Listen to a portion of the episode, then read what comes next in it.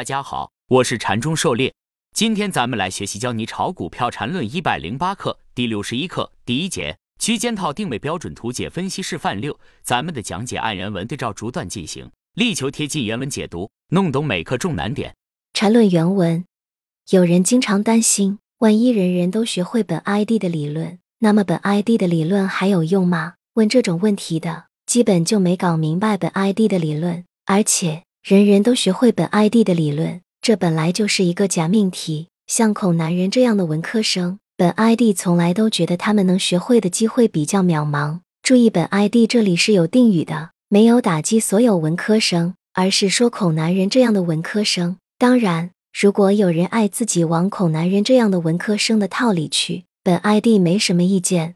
狩猎解读，学习并运用好理论有两大前提。理论的正确性是一方面，使用的人是另一方面。如果理论本身有重大缺陷，花费再多的时间和精力也是徒劳的。抛开理论正确性，使用理论者自身的素质更为重要。最近评论界流行这么一句话：“同九年，如何秀？”意思是说，同样都是九年义务教育，为什么你就这么优秀呢？人和人之间的差异很大，学习能力也千差万别，不可能所有人都学好同一个理论。学的不好，似是而非的，可能还不如不学。除了学习能力的差异，更重要的是每个人的性格、习惯、心理和自身背景等各个方面都完全不同，这些因素和实盘操作息息相关，因此市场上才会出现有买有卖，经常互道一声傻叉。这也是缠论有效性客观存在的基础之一。不完全趋同性交易，即便以后全都用 AI 交易，那也是不同 AI 之间的竞争，背后还是不同人的竞争。机器虽然可以克服人类某方面的弱点，但不完全趋同性质是无法改变的，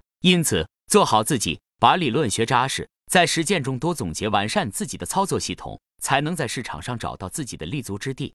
缠论原文：有些无聊问题总是被提着，诸如中枢的意义是什么？对于一个实际操作者来说，中枢的意义就是没有意义，而没有意义就是最大的意义，因为你只要根据中枢的实际走势去反应问题的关键是你去看明白走势的分解，而不是中枢的意义。更重要的就是根据走势的分解去采取正确的反应。如果恐男人之类的文科生想探讨什么中枢意义，那么就让他们探讨去好了。就如同基督教的神父千百年来 YY 上帝的意义一样，对于本 ID 来说，上帝有什么垃圾意义并不重要，关键是如果真有什么上帝，那么也只是被面首的对象。股票是用来操作的，而不是用来意义的。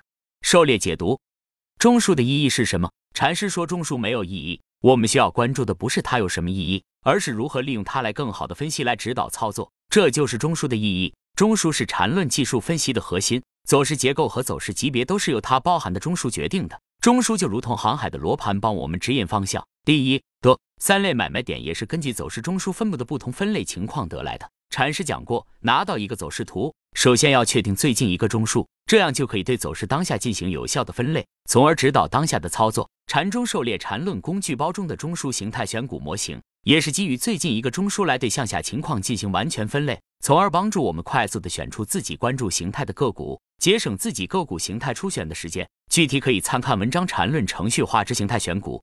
禅论原文，还有些人不断的问，为什么一分钟的顶背驰？有时候跌幅很大，有时候很小，究竟什么时候该走？这种问题是典型的垃圾问题。如果你的操作级别是一分钟级别的，那么一分钟的顶背驰你就该走了。至于后面的跌幅是大是小，和你有什么关系？你只要耐心等待市场走出新的一分钟底背驰就可以。反之，如果你的操作级别是月线的，那么一分钟的顶背驰和你有什么关系？你既然已经决定是按月线进出的，那么一分钟级别的所有震荡都是可以接受的，可以忽略的。别说一分钟的，就算这次五百三十所谓的大跌，如果你真是月线级别操作的，看都不用看，这种级别的震荡根本就在月线可忍受的范围内。只有那些如孔男人那样的文科生才会认为本 ID 的理论只能看一分钟的图。本 ID 已经多次说过，如果你按年线的级别。那么你比巴菲特还要巴菲特，关键是你有没有这样的耐心。狩猎解读：一分钟级别顶背驰要不要走这个问题，在之前同级别分解的课程中，禅师就讲过，可以参考第四十课同级别分解的多重复格。一分钟顶背驰要不要卖？可以根据自己的操作级别来决定。如果操作级别是一分钟的，那么一分钟顶背驰自然是要卖的；如果操作级别是大于一分钟的，只有当操作级别走势顶背驰区间套的背驰段的一分钟走势顶背驰时，该级别整个走势就背驰了，这时才进行卖出。当然，在你按照自己操作级别买入到卖出这段时间内，根据一分钟走势同级别分解，利用部分仓位进行一分钟级别买卖短差是可以的。如果不考虑短差情况，按照自己操作级别来，操作级别大于一分钟级别时，一分钟这样的顶背驰完全可以忽略，除非这个一分钟背驰段位于整个走势顶背驰区间套的末端，这时才是卖出的时机。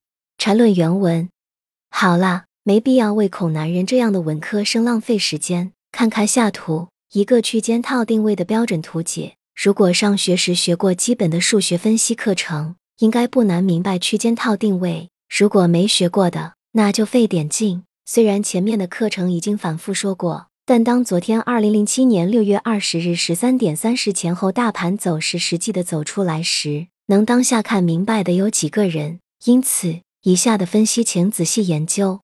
狩猎解读：所谓区间套，就是逐步缩小区间，逐级定位，不断的缩小范围，不断的重复在背驰段的背驰段里找背驰段。这个过程就类似我们查看地图，先确定省、区、区、街道、小区、单元、楼层。门牌号，最终精确定位到具体的位置。今天禅师讲的就是区间套方法的典型应用，大家可以好好体会一下。禅论原文要比较力度，发现背驰，首先要搞清楚是哪两段比较。其实只要是围绕一中枢的两段走势都可以比较力度。显然，对于六十到六十五这个一分钟中枢，五十五到六十与六十五开始的一段之间就可以比较。在实际操作中。六十五开始的走势，由于没实际走出来，所以在和五十五到六十比较时，都可以先假设是进入背驰段。而当走势实际走出来，一旦力度大于前者，那么就可以断定背驰段不成立，也就不会出现背驰。在没有证据否定背驰之前，就要观察从六十五开始的一段其内部结构中的背驰情况。这种方法可以逐次下去，这就是区间套的定位方法。这种方法。可以在当下精确的定位走势的转折点。狩猎解读，力度比较，不论是趋势小 A 大 A 小 B 大 B 小 C，还是盘整小 A 大 A 小 B，比较的两段都是同一个中枢的进入段和离开段。比如小 A 大 A 小 B 大 B 小 C 中的 B 和 C，小 A 大 A 小 B 中的和 B。